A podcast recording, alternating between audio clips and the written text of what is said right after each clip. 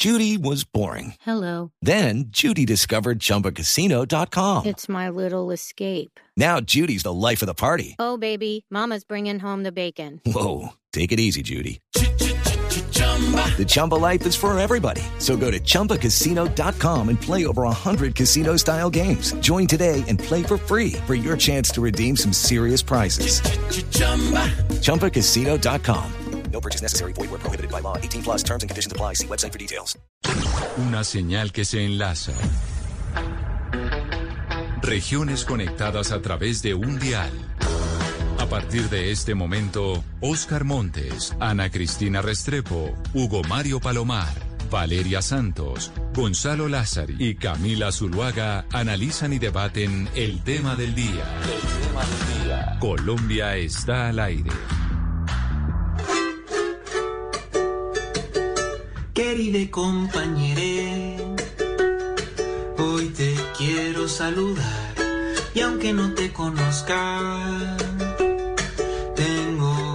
ganas de cantar. A las 12 del día, 15 minutos, los saludamos y seguimos con ustedes aquí en Mañanas Blue. Saben que vamos desde las 4 de la mañana hasta la 1 de la tarde y ahora vamos a hablar hoy viernes de si estamos preparados en Colombia y en español realmente para tener un lenguaje inclusivo. Saludamos también a nuestros televidentes en Noticias Caracol, ahora el primer canal digital de noticias en Colombia.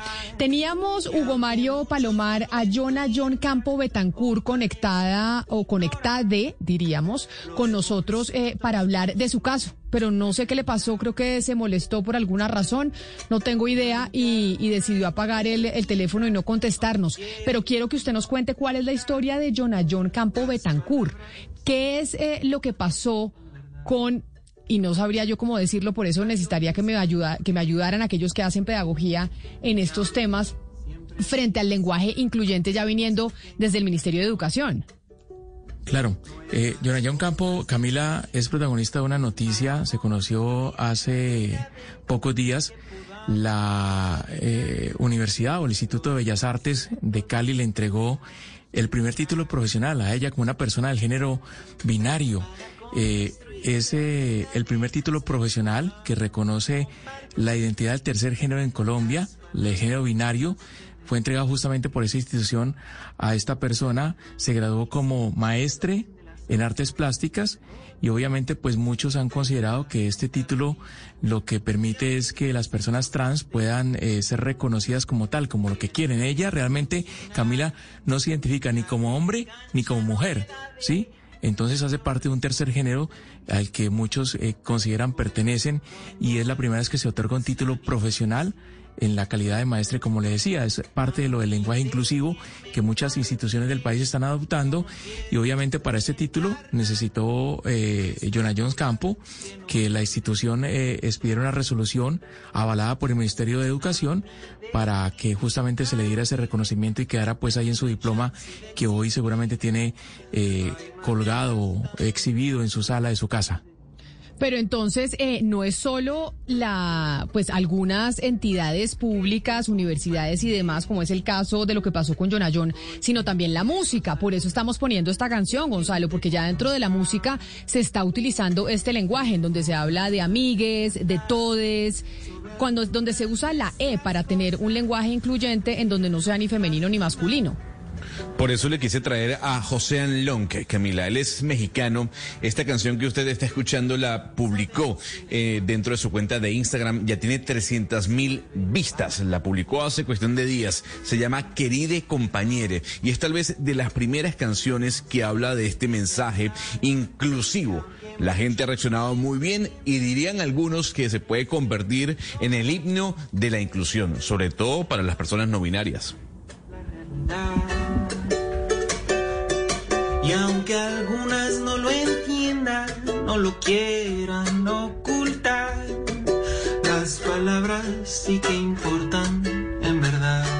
Y ahí es lo que dice la canción, que las palabras sí que importan de verdad y por eso es importante el lenguaje inclusivo. Está con nosotros la concejal de Bogotá por la Unión Patriótica, Heidi Sánchez, quien ha, quien ha venido trabajando también desde la política pública en ese sentido, en la importancia del lenguaje incluyente. Concejal Sánchez, bienvenida, gracias por acompañarnos. Bueno, muy buenas tardes para todos y todas, para todo el equipo de Blue Radio. Muchas gracias por la invitación el día de hoy. La pregunta que nos estamos haciendo es si estamos preparados en Colombia y en español también, porque esto no es solo algo de nuestro país, para utilizar un lenguaje incluyente y es decir, ya no referirnos a hola amigos, sino de referirnos a amigues como se está utilizando o decir eh, todes o profesores, utilizar la E como ese eh, término neutro para no referirnos solo a hombres o solo a mujeres.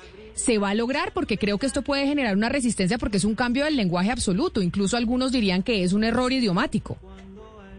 Camila, eh, fíjate lo que ha sido eh, la evolución de la inclusión del todas eh, en el marco del idioma, del español, de reconocer que el hablar de todos y todas es incluir a las mujeres, incluir a dos géneros en el marco del lenguaje, no solamente escrito, sino también verbal.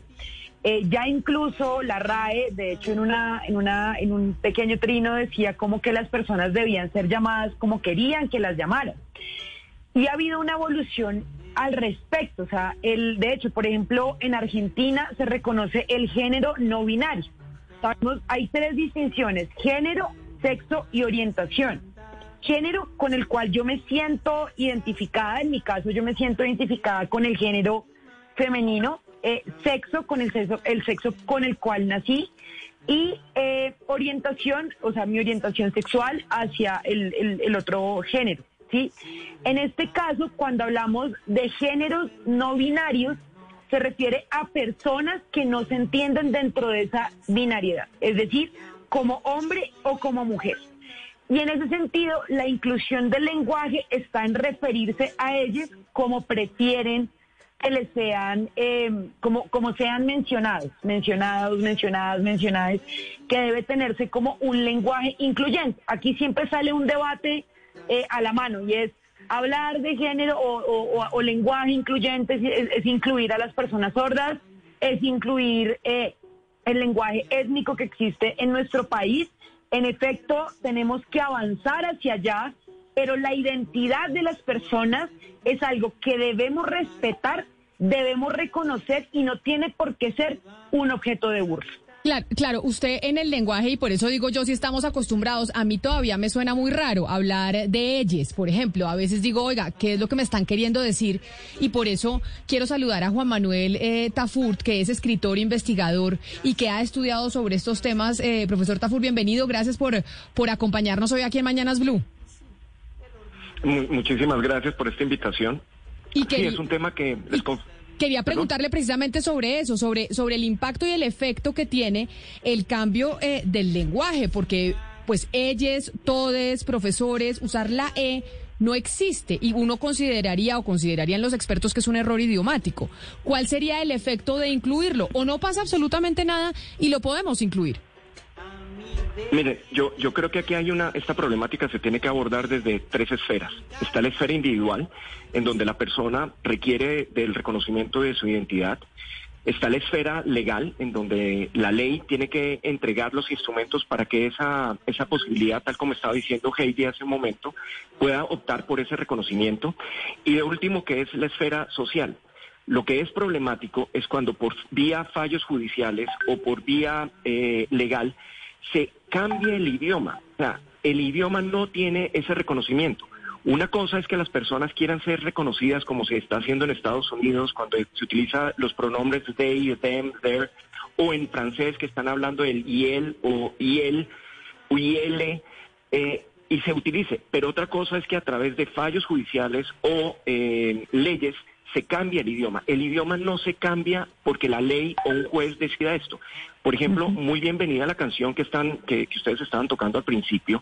Eso es un cambio que puede tener resonancia en, los comportamientos, en las creencias y en los valores de, una, de, una cultura y que esto después se manifiesta en el idioma. Lo que es en contravía es que se exija a través de fallos judiciales o que a través de leyes se exija el cambio del idioma. El idioma tiene una regla y estas reglas no pueden ser cambiadas arbitrariamente. Si la persona, dentro de su necesidad, eh, le hace la esfera individual, requiere, se siente más a gusto con que se le trate con ese pronombre, bienvenido sea. Lo que es problemático es que el idioma te maltrate de esa manera. Les voy a dar un caso muy simple. Ustedes al iniciar, por ejemplo, el programa, ustedes dirían, bienvenidos eh, la audiencia. Pues perfectamente audiencia es género femenino, entonces podríamos decir los hombres, los que nos identificamos con el género masculino que no estamos incluidos, o los géneros no binarios dicen la palabra audiencia tampoco. Lo que quiero decir es que podríamos entrar en el ridículo, y cuando digo la palabra ridículo es que estamos haciendo cambios cosméticos y no de fondo. Creo que el fondo es que eh, en la esfera social se acepte y se reconozca la, la diversidad, pero esto no se hace con cambios eh, cosméticos que es a través de la ley eh, o en el término de palabras. Esa es mi preocupación. Que sí- y permítame una última cosa. Me preocupa y me hace pensar, eh, en- en- en- analizando esto, me preocupa muchísimo porque me hace pensar en George Orwell y su libro 1984, en donde el dichoso Ministerio de la Verdad, a través de la neolengua, hacía los cambios idiomáticos para que la gente pensara o no pensara de una determinada manera. Es decir, estamos cayendo en un autoritarismo legal o en un autoritarismo eh, eh, judicial muy peligroso. Yo creo que hay que dejar que la, la cultura aprenda y evolucione con canciones, con películas, con programas, pero no hacer que esto se vuelva un, un factor legal o un factor de, de castigo legal. Es un tema de reclamación individual y de, y de conversación y educación, que ese es el fondo de, de- de esta temática. Eh, usted eh, toca un tema muy interesante y es que es un asunto de fondo y no estamos, y, y aquí creo que estamos un poco eh, confundiendo lo que es desdoblar el lenguaje, eh, señoras y señores, el masculino y el femenino, con el lenguaje incluyente, que es una cosa muy distinta, que es incluir verdaderamente en el discurso a hombres y mujeres. Y en ese sentido le quería preguntar a la señora Sánchez sobre... esos cambios de fondo, porque cuando estamos hablando de ley, según le entiende usted, es para, para género, pues digamos, eh, solamente para ciertas personas, cuando las personas quieren ser tratadas así. Si usted mira la cartilla de vicepresidencia, la cartilla de vicepresidencia habla es del desdoblamiento del lenguaje por asuntos de, equidad. ¿Qué tendría que pasar entonces, además de ya tener, digamos, eh, estos diplomas, qué tendría que pasar para que hubiera este cambio y si usted le parece pues que, que tiene que haber este, esto- estos cambios vía eh, judicial y que, y que sea desde, digamos, instancias oficiales que nos cambien la manera de hablar. Yo coincido en algo que planteaba el profesor Tafur y es con los cambios de fondo necesarios. Y esos cambios de fondo están relacionados con el reconocimiento del otro, de la otra, del otro. Y eso eh, se refiere a cambios estructurales, sociales y culturales. Fíjese, María Camila, que eh, Camila que el, el- el- por lo menos la sentencia eh, de Sergio Rego es una sentencia que al día de hoy no ha sido implementada en los colegios del país. La necesidad de evitar matoneo por la orientación sexual de un niño, de un joven, de un adolescente para evitar casos como el, suicidio de Sergio Rego. Y esto no ha sido implementado porque requiere una transformación estructural. Fíjense ustedes, eh, periodistas en, el- en los medios de comunicación, hace 30 años, cómo se cubrían los delitos o los asesinatos, homicidios en contra de la población LGBTIQ+. O sea, era, lo mataron por tal, como que de alguna manera se justificaba su muerte. Y con el paso del tiempo, en algún momento se habló de los crímenes de odio, como si el crimen de odio justificara la muerte de esa persona. Hoy en día reconocemos que los asesinatos en contra de las mujeres trans, trans son transfeminicidios. Reconocemos que existen casos de crímenes por orientación sexual que deberían implicar un agravante en materia penal. Eso responde a reconocer estructuralmente que existen identidades diferentes en todo el entorno social y que debemos reconocerlos desde la primera infancia. Yo fui docente durante algunos años y algo que planteaba en mis clases para aquellos y aquellas estudiantes que eran papás o mamás y decían, no, pero es que qué es lo que les van a enseñar en el colegio, no, también qué estamos haciendo en nuestros hogares.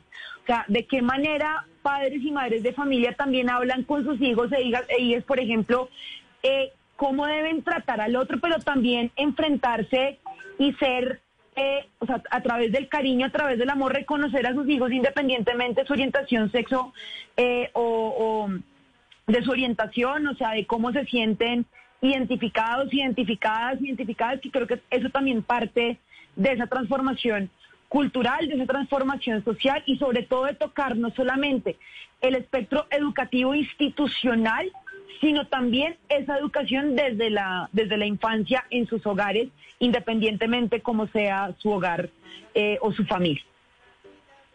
Profesor, yo entiendo el concepto de que puede llegar a ser muy violento o muy violenta la imposición de este lenguaje incluyente en sentencias, etcétera. Pero entonces, eh, ¿en, ¿en dónde queda una persona que, por ejemplo, en el caso que tenemos acá en estudio que nos contaba Hugo Mario, pues quería tener un título donde sea reconocido como maestre porque esa persona no se reconoce ni en el sexo masculino ni en el sexo femenino, es una persona no binaria y quiere que en su diploma diga maestre y el Estado entonces no se lo reconoce, por ejemplo, si no se lo reconoce, entonces también está el Estado cayendo en una forma violenta de negarle a la persona ser reconocida como esa persona quiere ser reconocida. Entonces, ¿usted tampoco estaría de acuerdo con que el Estado le pueda dar el derecho a las personas a ser reconocidas o llamadas como quieran ser llamadas? Eh, Valeria, totalmente de acuerdo. Es decir, si para él, ella, él o como quiera llamarse, él, o ella necesita esto, bienvenido sea. Lo que no es, lo que es preocupante es que a través de estos procesos, eh, un fallo judicial como una tutela que por economía eh, procesal o legal tenga efectos, está transgrediendo el idioma. El idioma evoluciona, el idioma existe por la evolución cultural a partir de sus creencias y valores. Lo problemático de esto es que esto genera antipatía, antipatía con un problema, y cuando digo un problema es que es absolutamente cierto y real la necesidad de estas personas, por eso hablaba de la esfera individual. Pero otra cosa es que el idioma, por una decisión judicial o por una decisión legal, haga que exista algo que no existe. El idioma no existe porque un juez sería muy soberbio, o la ley, que sería muy soberbia, pensar que va a cambiarlo. El idioma es, es, es, una, es una forma viviente que nace y, y, es vital. Entonces, como decía originalmente, esta canción que ustedes pusieron es maravillosa. Es maravillosa porque abre una, una, una posibilidad y si eso resuena en la sociedad, bienvenido sea. Bienvenido sea que esta persona haya reclamado su derecho y si la universidad no quiso, pues de repente debería, si hubiera habido la educación, pues si esta persona necesita que se les trate de sistema binario, bienvenido sea. El problema es cuando esto tiene efectos en la forma con que hablamos. Y permítame ser irreverente. Dicho de otra manera, podríamos llegar al exabrupto del cancel culture, de la cultura de la cancelación. ¿Qué quiero decir? Podríamos llegar a argumentar que no podemos leer El Quijote o no podemos eh, leer Guzmán de Alfarache porque en esas obras nacientes del siglo de oro del castellano no eran inclusivas. Entonces podemos llegar a... No, pero yo creo que eso es una exageración, profesor. No, no, lo entiendo. Pues yo creo que esa ya sería como una caricatura de todo lo que está pasando. Yo, yo le pregunto, por ejemplo, usted dice, bueno, perfecto, que mediante un fallo no se puede obligar, no se puede imponer, pero ¿qué pasaría entonces, por ejemplo, en un discurso público, oficial, de una entidad pública? Eh, un discurso de un presidente o de un congresista, etcétera, que se está refiriendo a la población colombiana, en donde también existen personas no binarias que quieren que ser reconocidas como ellas, o etcétera. Eh, ¿Usted tampoco estaría de acuerdo con que un gobierno, por su propia voluntad, quiera usar esta clase de lenguaje? Yo creo que eso es una decisión muy particular del, del vocero, es decir, de la persona. Es decir, si yo estoy hablando, es mi decisión autónoma de incluir o no incluir estas declinaciones eh, de sustantivo. Cuando utilizo la declinación me refiero a la armonización del artículo con el sustantivo, artículo masculino con el artículo femenino, etcétera, etcétera. Entonces podría, se está generando un artículo que no existe, que es el, el artículo neutro con una, con un sustantivo que no existe, que es por ejemplo el, el, el e, el compañere, entonces ya verá si la persona lo quiere hacer o no lo quiere hacer. Me parece totalmente válido. Lo que nuevamente estoy tratando de decir y hacer énfasis es que esto queda dentro del dentro del eh, dentro de la órbita de cada persona. No puede ser una exigencia legal, no puede ser una exigencia judicial. Es una exigencia de la persona como lo quiere eh, como lo quiere hacer, porque mal haría que una persona, por ejemplo, me entutele a mí porque en un próximo libro yo no estoy siendo inclusivo ¿Sí me entienden? Es que creo que esto es una decisión muy personal y muy particular que finalmente es una manifestación cultural. Es desde ahí que yo me paro.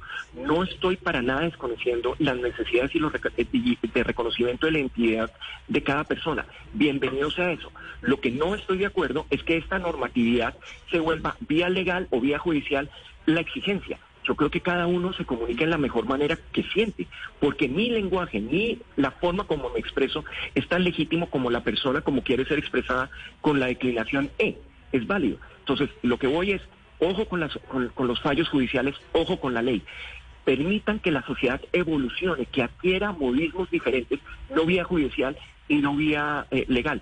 La, la, sociedad como la canción va apropiando esto, a través de las películas, bienvenidas sean las películas, a través de las propagandas, a través de la literatura, se van a tomando, se está, se está tomando y apropiando esos términos.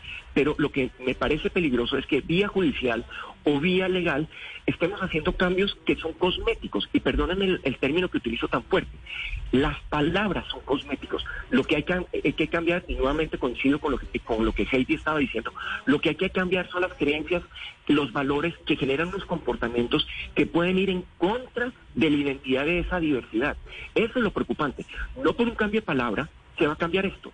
Hay que cambiar ese comportamiento y a través de la cultura y, de los valores, pero es a través de la educación, no a través de un fallo judicial o no a través de una, de una ley. Profesor Tafur, permítame porque usted dice a través de la cultura, a través de la música, del cine, del arte, es como se debería ir eh, pues eh, acoplando el lenguaje, porque el lenguaje viene pues desde la calle, como se dice coloquialmente, hasta el diccionario. Gonzalo, ¿hay otra canción? ¿Tenemos otra canción también que haya incluido eh, este tipo de lenguaje como esta primera que usted nos acaba de poner? Sí, efectivamente, Camila. De México vamos a trasladarnos a Argentina. Le presento a Nicky Lorage. Esto se llama Les Dos.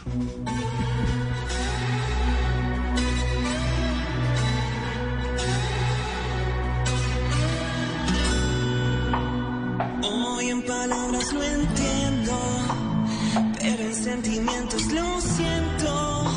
Siento que te vi en mí, que me vi en ti, que saltamos justo en el momento. Hoy en palabras lo entiendo, pero en sentimientos lo siento. Siento que te vi en mí, que me vi en ti, que saltamos justo en el momento. Culpables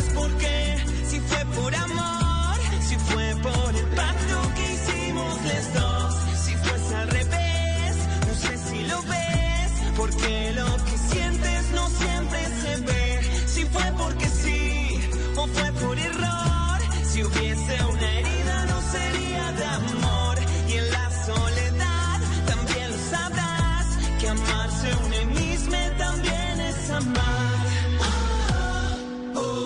donde vemos también ese lenguaje incluyente, el lenguaje de amarse un mismo también es amar. Pero estamos hablando hoy de eso por el caso de Jonah John Campo Betancourt, que es la primera persona reconocida legalmente como no binaria en Colombia. Y el eh, centro donde estudió el Instituto de Bellas Artes del Cauca aceptó esa petición de ponerle en su diploma profesore. Por eso nos acompaña la rectora Consuelo Bravo, que es la rectora de ese instituto. Señora Bravo, bienvenida. Gracias por acompañarnos. No, pues buenas tardes eh, a todos ustedes. Muchísimas gracias por esta invitación. Eh, pues he escuchado a algunos de los eh, panelistas aquí invitados y por supuesto aparece esa, digamos que esa polémica que se da incluso cuando nosotros entregamos este título que fue ampliamente en algunos casos criticados y en otros casos aplaudido en las redes sociales. Eh, y básicamente tiene que ver con algo que estaba hablando Juan ahora y es sobre el tema de la gramática. En esa línea por supuesto de que la gramática no tiene sexo, pero en el otro componente que tiene que ver incluso con los mismos, la aplicación en la legislación de los derechos internacionales, derechos humanos y relacionado con la orientación sexual y la, y la identidad de género. Entendiendo pues esta última como el sentir de cada ser humano, de cada persona en relación a su género, el cual no necesariamente puede coincidir con el sexo asignado al momento de nacer. Pero, Entonces, digamos pero que eso- como, pero, pero doctora Bravo, cuéntenos cómo fue el proceso para tomar esa decisión. O sea, ¿qué pasó desde, dentro del Instituto de Bellas Artes para reconocer este, este estudiante como, eh, pues, de género no binario y ponerle directamente en su diploma eh, profesore, como nos decía eh, Hugo Mario? ¿Cómo fue el proceso para, para llegar a eso? Bueno, esta es una solicitud que nos hace Jonah Jones, que más o menos en el mes de mayo ella pues manifiesta, ah, se hace la, digamos que la solicitud eh, para que en el título eh, identitario pues aparezca la denominación que ella solicita eh, y cambiar el nombre para que se identifique como una persona trans no binaria. Nosotros entonces hicimos la solicitud y la consulta ante el Ministerio de Educación. Esa eh, gestión la hicimos en mayo, finalizando mayo, eh, pues entendiendo que aquí nosotros en Colombia realmente no, es, no hacemos esa identificación de género, que es lo que se establece desde el punto de vista exegético legal. Hicimos todo el trámite necesario para poder entregar el título que le entregamos a Jonah Jones, que aquí la estoy viendo que está compartiendo con nosotros este espacio. With Lucky Land slots, you can get lucky just about anywhere. Dearly beloved, we are gathered here today to. Has anyone seen the bride and groom? Sorry, sorry, we're here. We were getting lucky in the limo and we lost track of time. No, Lucky Land Casino, with cash prizes that add up quicker than a guest registry. In that case, I pronounce you lucky. Play for free at LuckyLandSlots.com. Daily bonuses are waiting. No purchase necessary. Void where prohibited by law. 18 plus. Terms and conditions apply. See website for details. Pues es que permítame precisamente, doña Consuelo, saludar a Jonah John Campo Betancourt, que es la primera persona reconocida legalmente como no binaria en Colombia, que estaba con nosotros en la línea y, y pues hasta ahora retomamos eh, la comunicación. Jonah John, bienvenido. Me imagino que así es como le debo decir eh, aquí a Mañanas Blue. Gracias por, por acompañarnos y estar hoy con nosotros en donde estamos tratando de entender las implicaciones de empezar a hablar de esa manera. Gracias por acompañarnos. Yo la veo ahí en el. Yo la, es que creo que tiene que desmutear su su micrófono. Tiene que abrir el micrófono porque yo la veo en estos momentos, pero pero no la oigo. Hola, ¿cómo están?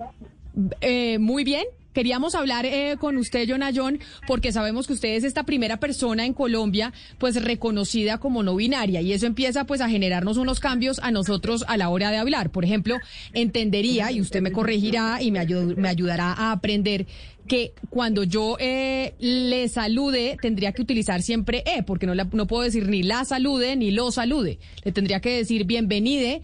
Eh, gracias eh, por acompañarnos, por estar aquí con, eh, con nosotros. Y quisiera que, que nos contara, Jonayon, precisamente cómo fue ese proceso y por qué tomó usted la decisión de decir, oiga, no, yo quiero que, me, que, que a mí me reconozcan como no binaria, no como mujer ni como hombre, y que el lenguaje que se utilice para hablar conmigo sea ese. Bueno, yo me, eh, en este caso se dice no binaria y es con la E. Ah, no binaria Eh, también, no, no binaria, no binaria. No, bin- no binaria y obviamente pues yo me identifico en este, en esta expresión no binaria eh, porque soy una multi, porque soy una multiplicidad de géneros y de expresiones y de expresiones de géneros en las cuales yo me identifico, yo me identifico y habito la ciudad y mi territorio más allá de los estereotipos y construcciones de género más de hombre y mujer y mujer. Entonces, eh, yo habito la ciudad como drag queen, tra- travesti, transformista y en muchas expresiones de género. Entonces, eh, siento que lo no binario recoge más, más mi, mis expresiones de género y mi, real- y mi realidad. Eh, eh, Jonayon, nosotros subíamos ahorita una canción en donde, y creo que ahí entonces debería decir nosotros, no sé, pero estábamos oyendo Ajá. una canción en donde se habla precisamente de cómo el lenguaje construye realidades. Sin embargo, esto que usted nos está contando, pues implicaría en cierta medida como a reaprender a hablar. Porque cuando usted me dice no se dice no binaria, sino se dice no binarias. Y entonces implicaría meter la E en muchas palabras en donde nosotros ya, pues desde que estamos chiquitos, hemos incluido la O o la A, porque esa es la manera en donde hemos, eh, como, en la manera como hemos hablado. ¿Esto implica entonces que tenemos que aprender un poco, o sea, reaprender el idioma? Eh, mira, Colombia es un país pluridiverso y multicultural y eso está en la Carta de la Constitución Política, en lo cual no solo prima una sola, una sola cultura y un solo, y un solo modo de hablar. Aquí hay muchas expresiones culturales de territorio, afro, indígenas, y de hecho hasta, hasta, modas, hasta modos de hablar de las, de las culturas urbanas. Y esto es un modo de hablar de nuestro territorio y de nuestras realidades de territorio y de territorio. Simplemente es que en el momento en el que tú estás interlocutando con una persona que es de otra cultura, porque nosotras somos otra cultura, otra realidad, simplemente eh, reconocer y interlocutar desde esas otras realidades, reconocer esas otras, esos otros modos, esos otros modos de esos otros modos de lenguaje. Eh, no, no quiere decir que en todo momento tengas que hablar no binario ni que queramos imponernos sobre los y las y las y las demás, sino que simplemente es simplemente es reconocer la diversidad de lenguaje. ¿Cuántas lenguas hay en Colombia? ¿Cuántas lenguas y etnias hay en, Colombia? ¿Cuántas el mismo idioma, el mismo idioma español, el, el, el castellano ha invisibilizado, ha invisibilizado? ¿Cuánta la narrativa histórica nacional y el relato nacional, cuántos relatos nacionales y de otras poblaciones han visibilizado? Entonces es más que todo no solamente me refiero a mí y a, mí, y a la expresión de, género trans y no binaria, me refiero, esto es una, una cosa en general en que hay que reconocer la pluralidad, la pluralidad y la diversidad del lenguaje que nos caracteriza como nación. Claro. Yona Jones, eh, el Instituto de Bellas Artes le reconoce usted el título de maestre. Reconoce que usted es una persona del género binario. Pero ¿qué pasa con el resto de las, de las cosas de la vida cotidiana? En el caso suyo, por ejemplo, en, en, el instituto, ¿qué pasó con el tema de los baños? Allí debe haber baños de hombres, de mujeres, pero también se adecuó un baño para el tercer género y con esas cosas cotidianas, ¿qué, qué, ha pasado? Bueno, aquí, listo. Mire, eh, en este caso, eh, digamos que hay muchas cosas todavía sobre las que hay que avanzar y obviamente, pues en este caso, eh, yo por, yo en este caso, pues todavía no se han hecho pues un baño para personas de tercer, de tercer género y simplemente pues utilizo los dos baños sin, en, en este, en este momento, no tengo, no le, no le he puesto como mucha, mucha cuestión a, a, esa, a ese asunto, pero pero sí es importante, es importante más que todo, más que haya un baño para tercer género, es simplemente como medidas pedagógicas en las cuales las personas aprendan a, a, a entender esas otras realidades. Igual Pero, a mí me pusieron problema por eso. Eh, John, perdón, es que eh, estoy un poquito confundida porque el tercer baño que yo he visto en algunos lugares es baños donde uno cambia a los bebés o baños familiares donde se puede entrar con niños y niñas. Entonces usted estaría hablando de que en arquitectura también hubiera un cuarto baño además. Eh, mira, en, en este caso esto es algo que hay que discutir con la respectiva, con la respectiva institución sobre que más que un baño, más que un baño son medidas pedagógicas, medidas pedagógicas para, entender en qué, en qué baño se siente cómoda la, cómoda la persona o cómoda la persona. Porque es que en el, en, el, en el no binario hay personas que son no binarias femeninas, hay personas que son no binarias masculinas. Entonces, por ejemplo, si eres no binaria femenina, entonces entras al baño puedes eh, sentirte más cómoda entrando al baño de las mujeres. Si eres no binaria masculina, entonces puedes sentirte más cómoda entrando al baño de los hombres. Si, y obviamente, si ya eres una persona que no se identifica con ninguno de los dos géneros y dice, pues no, no me siento cómoda en ninguno de los dos baños, pues ya hay que mirar otra, una, una, una tercera opción y, y, discutirla al respecto. Pero eso es algo que se hace consensuado con la institución, con, la institución con la institución académica. Es un poco... No, pues, no, no, es un tema pues que me corresponda como...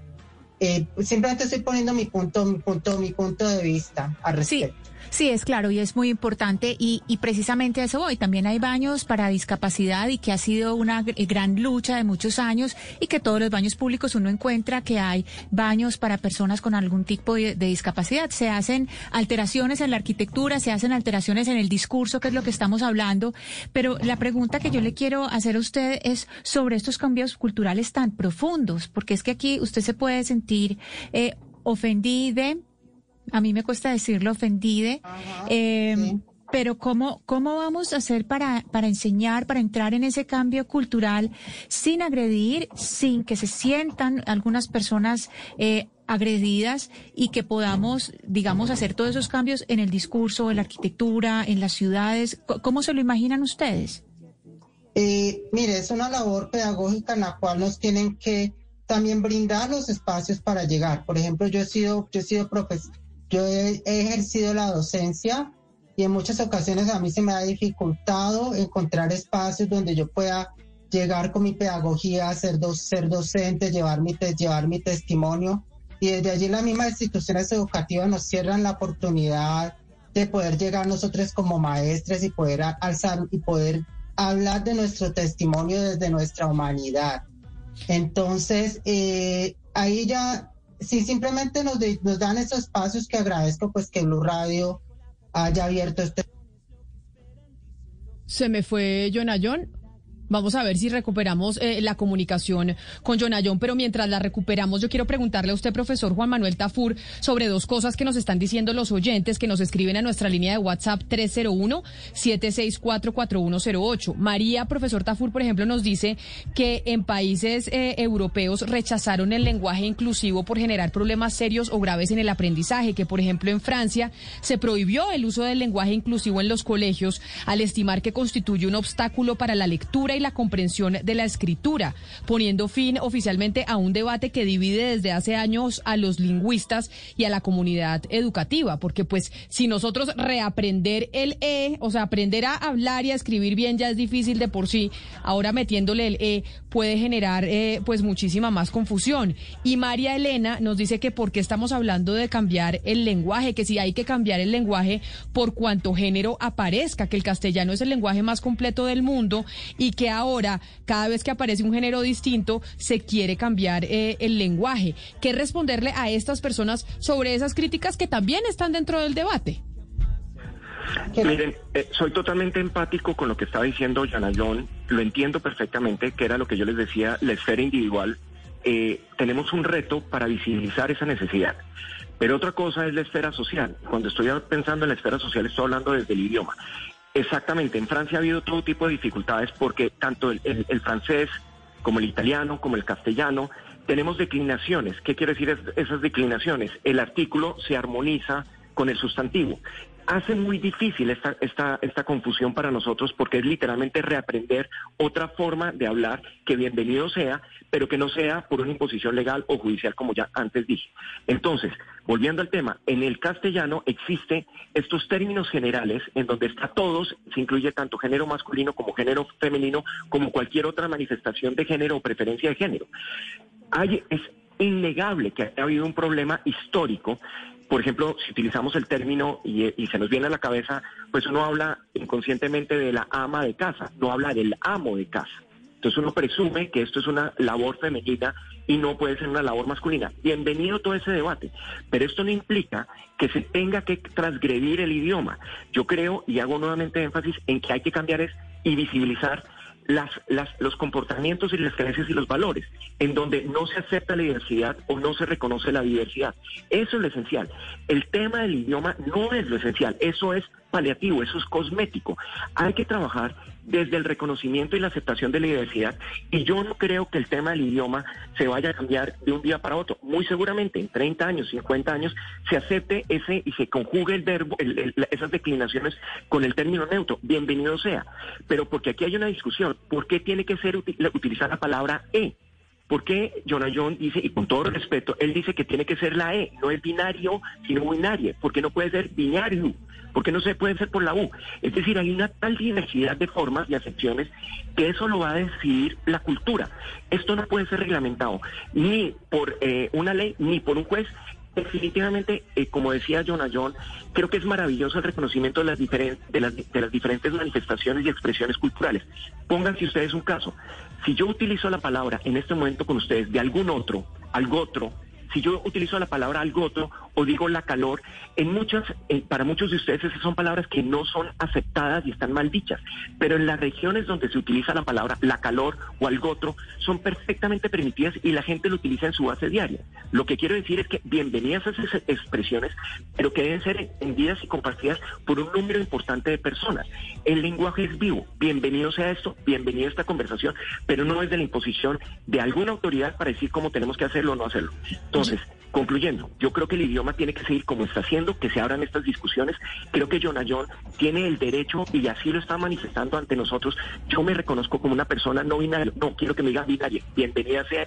Me va a costar mucho trabajo, respetando su preferencia, hacer esas, esa, esa conjugación de esos verbos, perdón, los del artículo con el, con el sustantivo. Me cuesta trabajo. Esto no quiere decir que yo no lo esté respetando. Claro. Sencillamente es que mi práctica gramática es esta. Eso es todo. Pero permítame, profesor Tafur, porque Jonah John quería eh, responder a estas preguntas que hacían eh, los oyentes sobre esa dificultad que también le genera al otro de hablar con este lenguaje no binario. Jonah John, adelante. Bueno, es que el problema pues de muchas personas aquí, el señor Tafur, y de muchas personas de la sociedad es de que en muchas ocasiones al abordar otras construcciones culturales, otros lenguajes culturales, y no solamente me refiero a lo no binario, eh, llevan sus, predisposi- sus predisposiciones y sus, pre- y sus aprendizajes predispuestos, lo que ya han llevado preestablecido, lo que les ha impuesto la misma, en la misma, la misma institucionalidad y las mismas formas de relación social legitima- legitimadas, que están obviamente en lo que es la RAE, en lo que, en lo que es la construcción de género hombre hom- hombre-mujer en la cual se desconoce las intersexualidad, las intersexualidades y los otros enfoques de género. Entonces, en este, en este caso, a lo que, a lo que yo quiero llegar es de que como universidad, como universidad, instituciones universitarias educativas, son espacios de, de disertación, de para poner en duda los conocimientos, los, los aprendizajes, para poner en, en cuestionamiento lo, lo, estable, lo establecido, lo establecido. Entonces, por eso, por eso en mi autonomía universitaria, en mi autonomía como, como persona que, que es pensante aca- aca- académica, que, que, que tiene la libertad de, cuestion, de cuestionarse lo establecido, yo elijo cómo enunciarme. Y al yo decidir enunciarme como maestre, yo lo que le estoy enviando un mensaje a la sociedad es de que independientemente del sexo biológico con el que haya yo nacido, eh, tengo la libertad de elegir cómo quiero ser enunciada, si como maestro, maestra o, ma- o, ma- o maestro. Claro. Y ese es el lenguaje que se le envía a la, a la, a la, a la, academ- a la academia de que las enunciaciones no tienen que estar determinadas por el sexo, por el sexo biológico. Y también quiero, y también quiero decir al, res- al respecto de que en este caso quiero poner un ejemplo de que sí, eh, los lenguajes son transformaciones cultural- culturales que se dan en la, en la, en la práctica, se dan, se dan en el, se dan en el mismo con- eh, se dan en el mismo contexto territorial con el, con el, con el tiempo y obviamente esto va, esto va a seguir porque hay que ir haciendo transformaciones institucionales para reconocer las diversidades de los, de los lenguajes y no ubicarse en los, en los en las predisposiciones y en lo predispuesto. Es necesario no- colocarse de esos, de esos lugares eh, que, que tenemos esa, esa, esa rigidez de, Sí. de, de- de- de- anteponernos nosotros primero, nosotros primero, en vez de escuchar a la, a la, a la, otra- a la, a la otredad. Ok, eh, eh, eh, profesor Tafur, usted hablaba de que no está de acuerdo en que el Estado se involucre en este tema a través de la aplicación de leyes, sobre todo en, en- temas inclusivos, ¿no? Del lenguaje. Pero la pregunta es, ¿usted está de acuerdo con lo que mencionaba mi compañera Camila Zuluaga en la prohibición del Estado de utilizar estos lenguajes? Una cosa es avalar y otra cosa es prohibir. ¿Usted estaría de acuerdo en que el Estado prohíba la utilización de este tipo de lenguaje? No, es que esto viene por lado y lado.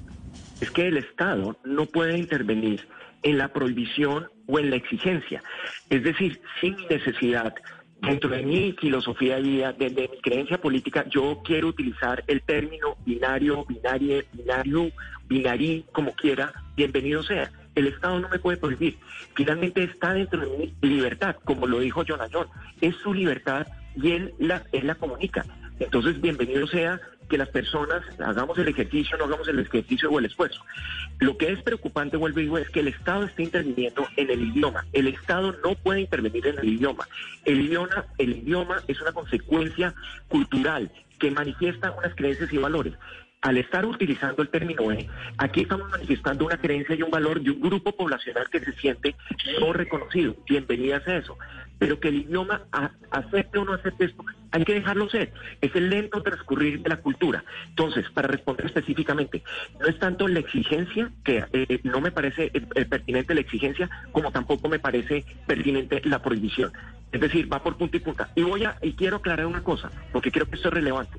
¿Se acuerdan que yo originalmente dije que esto tiene tres esferas? La esfera individual, la esfera eh, legal y por último la esfera social. Cuando hablé de la esfera legal, creo que es muy importante. Si ustedes se dan cuenta en los documentos públicos, por ejemplo, en su pase o en su pasaporte, se habla de sexo. Y se habla, ahí no está hablando de, la- de- de distinciones de género. Si es necesario, bienvenido sea la apertura para que diga ya no sexo, sino diga género. Esos son donde la ley puede hacer ese cambio. Pero esas son las posibilidades y las necesidades de las personas que tienen. Yo no me quiero reconocer ni con el sexo femenino ni con el masculino, que sería un tema biológico. Yo quiero hablar desde la decisión de género. Bienvenido sea. En eso puede intervenir la ley. Pero yo no creo que pueda intervenir nuevamente, como vengo diciendo, en el tema de la utilización gramatical. Ni la prohibición ni la exigencia.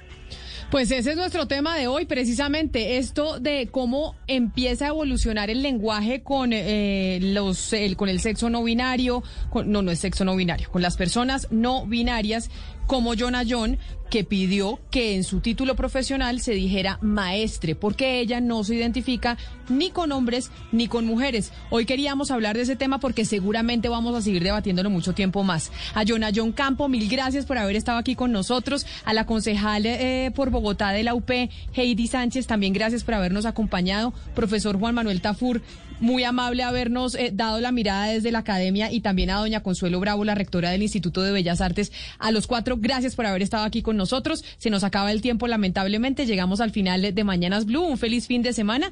Quédense con toda la programación de Blue Radio. Judy was boring. Hello. Then Judy discovered ChumbaCasino.com. It's my little escape. Now Judy's the life of the party. Oh, baby, Mama's bringing home the bacon. Whoa, take it easy, Judy. The Chumba life is for everybody. So go to ChumbaCasino.com and play over 100 casino style games. Join today and play for free for your chance to redeem some serious prizes. ChumbaCasino.com. No purchase necessary. Void where prohibited by law. 18 plus terms and conditions apply. See website for details.